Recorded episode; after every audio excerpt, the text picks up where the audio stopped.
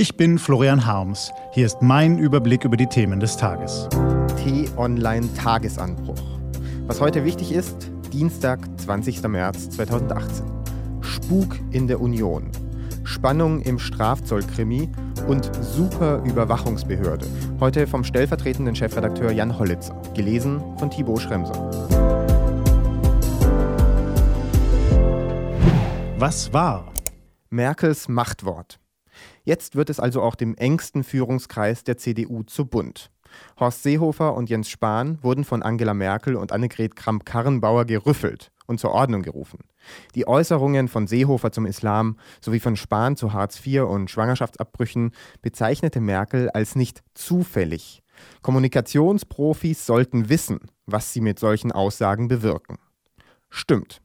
Irgendwie erinnert mich die Situation an den Zauberlehrling von Goethe, die ich rief, die Geister werd ich nun nicht los. Der verhexte Besen wollte einfach nicht aufhören, Wasser zu holen, weil der Lehrling die Zauberformel vergaß, um den Spuk zu stoppen. Nun spukt es in der Union.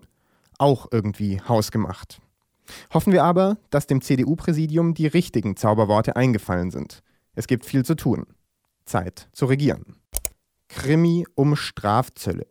Um Ausnahmen für EU-Länder von dem für Freitag geplanten Inkrafttreten der US-Zölle auf Stahl- und Aluminiumimporte zu erwirken, laufen verschiedene Aktionen. Wirtschaftsminister Peter Altmaier ist auf Washington-Mission und ist zufrieden. Zitat, ich bin heute Mittag um einige Prozent optimistischer, als ich heute Morgen vor Beginn der Gespräche war. Zitat Ende, sagte Altmaier gestern Abend unserer Zeit. In Gesprächen mit seinem US-Kollegen habe er den Eindruck gewonnen, Zitat, dass es in dieser Woche entscheidende Gespräche geben wird und dass es möglich ist, zu einer Lösung zu kommen, die ein Abgleiten in einen schweren Handelskonflikt noch verhindern kann. Zitat Ende. Finanzminister Olaf Scholz teilt Altmaiers Optimismus nicht. Er spricht beim G20-Treffen in Buenos Aires intensiv mit dem US-Finanzminister. Es bleibt also spannend. Was steht an? Die T-Online-Redaktion blickt für Sie heute unter anderem auf diese Themen. In China endet der Nationale Volkskongress. Die Delegierten wollen heute die Schaffung einer neuen Superüberwachungsbehörde beschließen und den Militäretat erhöhen. Die 28 EU-Länder bereiten den anstehenden Gipfel vor.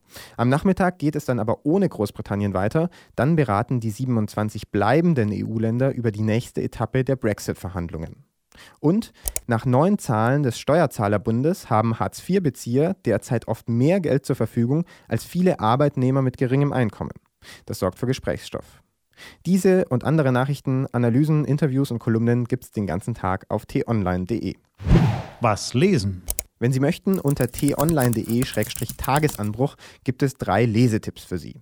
Heute geht es um die frisch gekürte weltbeste Lehrerin, um den ersten Todesfall durch ein selbstfahrendes Auto und darum, wie ein Aufenthalt im All die DNA verändert. Das war der T-Online-Tagesanbruch vom 20. März 2018, heute vom stellvertretenden Chefredakteur Jan Holz. Ich wünsche Ihnen einen frohen Tag. Ihr Florian Harms.